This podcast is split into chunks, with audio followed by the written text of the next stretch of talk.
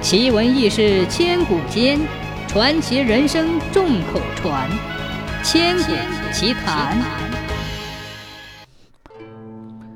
宋朝年间，黄河发洪水，冲垮了河中府城外的一座浮桥。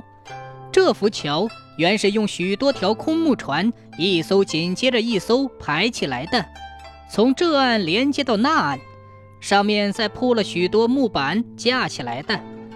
为了不让浮桥移动，人们筑了八只大铁牛，每只大铁牛有上千万斤重，放在两岸，用来拴住浮桥。这座浮桥既可以走人，也可以通过牲口和车辆，是河中府交通要道。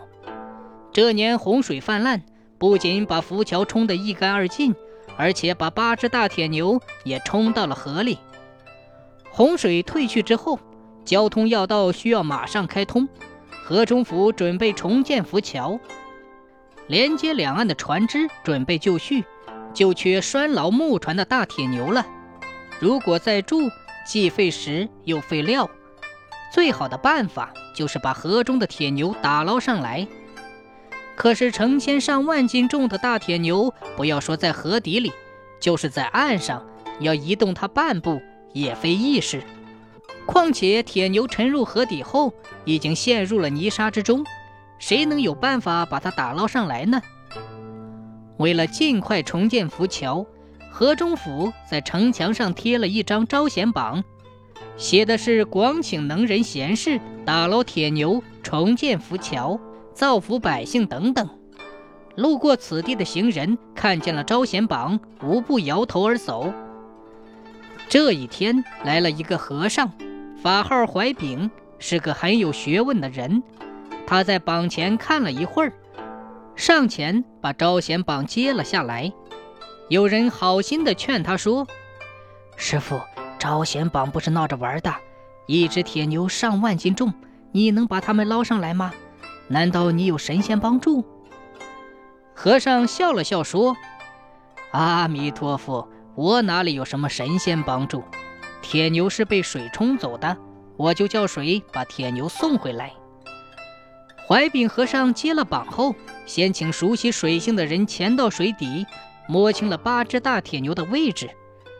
河中府的老百姓听说有个和尚接了榜，都跑到河岸上去看他怎么打捞大铁牛。这一天，河边上观看的人挤得水泄不通。只见怀丙和尚指挥着一班船工。